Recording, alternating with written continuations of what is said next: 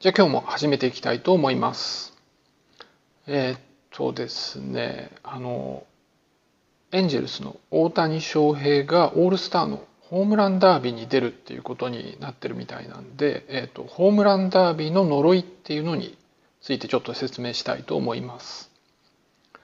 まあ、これ、あの、まだ野球の統計学をやっているファングラフっていうところで読んだことあることなんですけれども、まあ、これもあの、えー、と前に触れた運とあとセレクションバイアスの話で説明ができるようなので、まあ、ちょっと話していきたいと思います。まあ、一般的なあの理屈の話なんだけど結構これをこう直感的に理解するのは難しくてスポーツメディアで理解してる人っていうのはかなり少ないんですね。だから、えーと大騒ぎになる可能性もあるのでその前に話しておきたいなと思ったところです。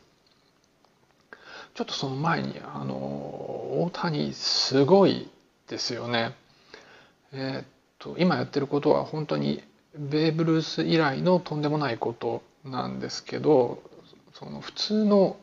こうアメリカでキャリアを積んでた選手では決してできなかっただろうっていう思うようなことです。その向こうにもこう投げる打つ両方やる二刀流ツーウェイプレーヤーっていうのは、まあ、それなりにいるんですけれども基本的にそういう選手ってどちらもいまいちなんですね。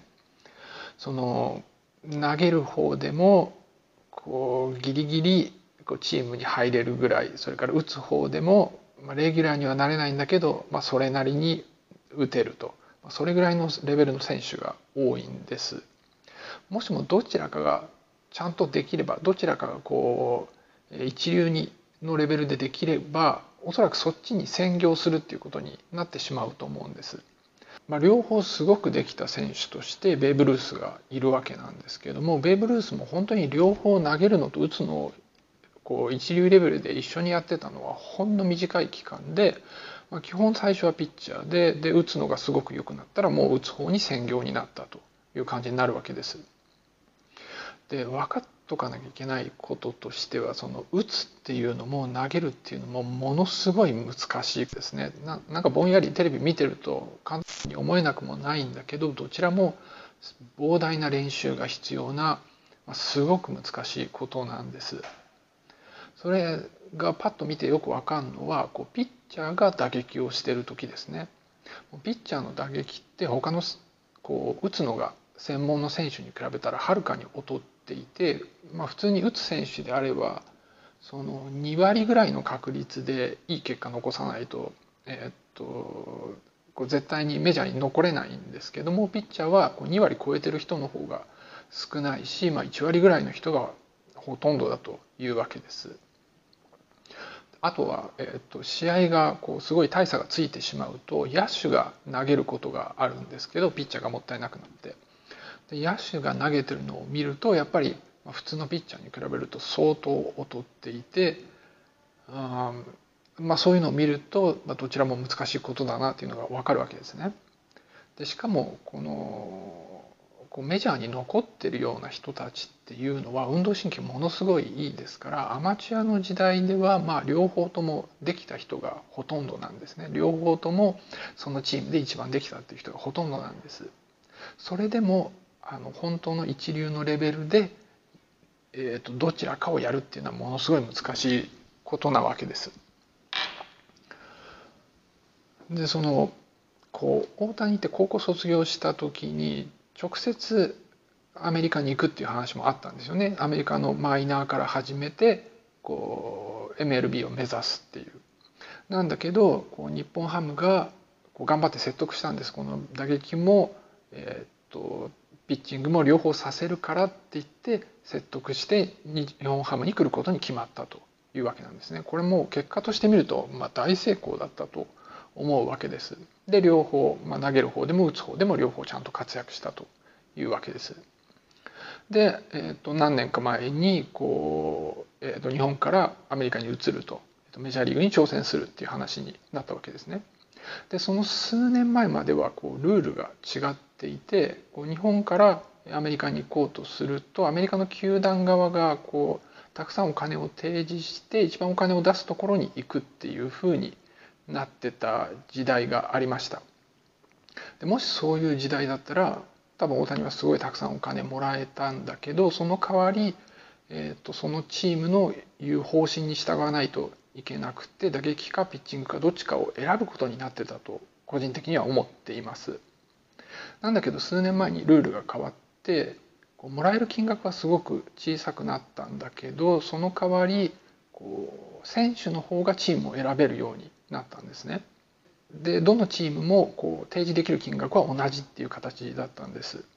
ほとんどの球団が大谷に、えーと、興味を示したんだけどエンジェルスが選ばれたっていうことなんですだからなんかうまく説得したと思うんですねであのそれ明言されたことはないんですけどもおそらく、えー、バッティングとピッチング両方させることを確約することにことによって、えー、選んでもらったというふうに結構多くの人が考えてますで個人的にはあのこれ二刀流はうまくいくはずがないと思ってました。恥ずかしながら。その日本と向こうでは全然レベルが違いますからこう日本では通用してても向こうでは無理だろうと思ってました。そのなんか野球のこうタイプが違うだけで適応できるかどうかが大事だみたいなことを言う人もいるんだけどそんなことは全然なくってもう根本的にレベルが違うんですね。イチローとか松井ですら日本にいた時の成績から向こうでは相当落ちてますからでももう私の考えてるのはもう完全に外れで本当に本物のスーパースターのような活躍をしていていや本当にすごいなと思ってます。でそのホームランダービーの呪いというやつなんですけれども、まあ、ホームランダービーに参加した選手っていうのは、えー、とその後から成績が悪くなるっていうものです。と野球のシーズンっていうのは、まあ、3月の終わりか4月に始まってそれで9月まで続くんですね。でその大体真ん中7月に、えー、とオールスターゲームというのがあります。でそこにはファン投票で選ばれた選手が選出されてでそのオールスターゲームと一緒に、えー、とホームランダービーというのがあります。でホームランダービーっていうのはこう打撃投手が軽く球を投げてそれをどれだけこうホームラン打てるかっていうのを競うゲームなわけですね。でそのホームランダービーに参加する選手なんですけれどもそのシーズンつまり4月に始まったそのシーズンの前半で、まあ、多くホームランを打った選手が主に参加します。でこのゲームに参加した選手は後半戦であんまり活躍できないっていうのが、まあ、この呪いでつまり、えー、と前半戦ではこうバンバンホームラン打ってたんだけどそのペースでは後半戦では打てないと、まあ、そういうことですよね。だからそれをこう信じて敬遠してこう出場するのを辞退するっていう選手もいます。それからこう個別のチームのファンの中には、まあ、こういう呪いがあるからえっと、ホームランダービーには参加しないでほしいっていうことを言う人もいるわけです。で実際にデータを見て見てみると確かにこのホームランダービーに参加した選手は後半戦の成績が悪いんですね。じゃあそれは何でだろうっていうことになるわけです。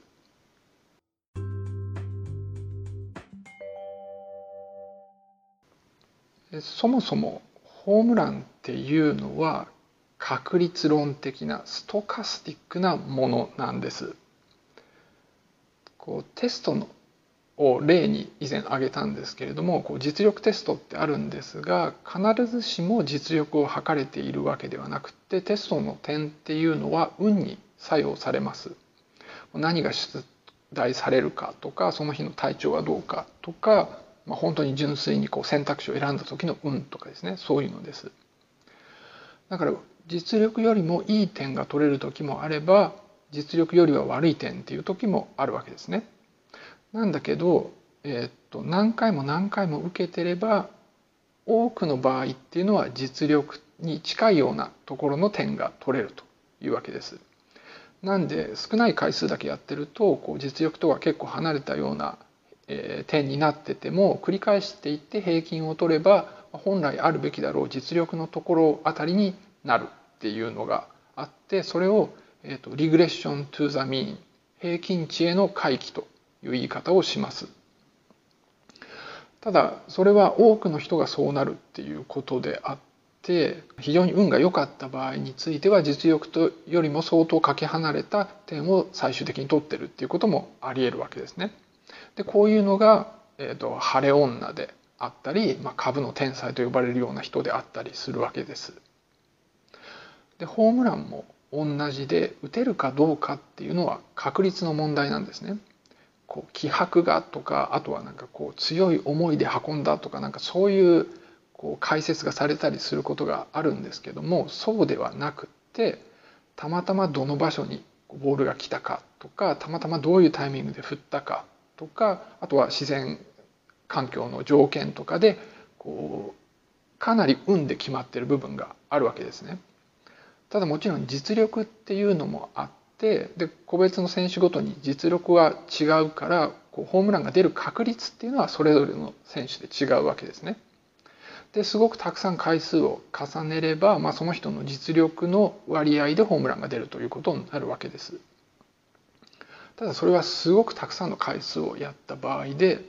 1シーズン分の試合数では、えー、十分にこう平均化しないことが分かってます。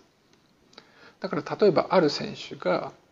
去年は50本打ったでも今年は25本だったっていう場合だと、まあ、それのデータを見てなんかここう衰えたとか、まあ、ひょっとしたらなんか怪我してるのを隠してるんじゃないかとか、まあ、なんかそんな理由をつけたくなるわけですね。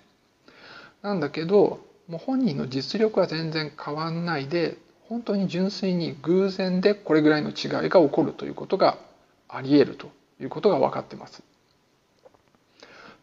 で今のホームランダービーなんですけれどもそれにこう出場できるかどうかは、えーと、そのシーズンの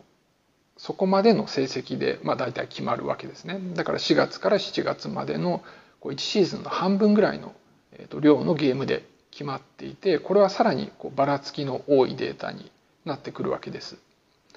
だから大体みんな実力とはちょっと違う数のホームランを打ってることが多いということになるわけです。でホームランダービーに出る人っていうのはこの前半戦でたくさんホームランを打った人ですね。だからどうしてもこう実力以上の数を打ってる人を選ぶ確率が高いです。なんでかっていうとこうトップレベルの人の実力っていうのは結構拮抗してるんですね。だから同じぐらいの実力を持ってるって人がまあそれなりの数いるわけです。その前半戦の試合数だと実力で30本打てるっていう人はほとんどいなくて15本ぐらいっていう人がまあ結構たくさんいると。そういう状態なわけです。でもともとの実力は15本ぐらいなんだけど運よく30本打ったっていう人が少しはいてそういう人がこのホームランダービーに選ばれるわけです。だからホームランダービーに出る人っていうのは前半戦に運の良かった人なんです。で運っていうのは持続はしないんですね前半戦運が良かったから後半戦も運がいいっていうふうにはなってなくて、えーとまあ、確率で考えると後半戦は実力あたりの結果になることが多いというわけですね。もちろん稀にまた実力よりもいい結果になる場合もあるし逆にぐっと低くなることもあるわけです。ただ、えーと実力のあたりの数を打つ確率がまあ一番高いわけですね。これさっき言ったその平均値への回帰とまあ同じようなことなわけです。そうすると前半戦30だった人が後半戦に15本打ったっていうふうになってそうするとこうホームランダービーを境に不調になったというふうに見えるわけです。でも実力は変わってなくって調子が変わったわけではなくて単純に運だけでこれが説明できるということになるわけですね。で、えーと、ホームランダービーに出なかった人例えば実力が、えーと、前半15本打てる人で実際前半実力通り15本打ったっていう人は、えーと、ホームランダービーには呼ばれないわけですね。でそういう人がまた後半も実力通り、えー、と15本だったとしたらこう不調には見えないわけですね。そうすると,、えー、とこの人はホームランダービーに出てなかったから呪いはかかってないと、まあ、そういう解釈もできるわけです。でこれも、まあ、全部たまたまってことですよね全部運だけで説明できるっていうことです。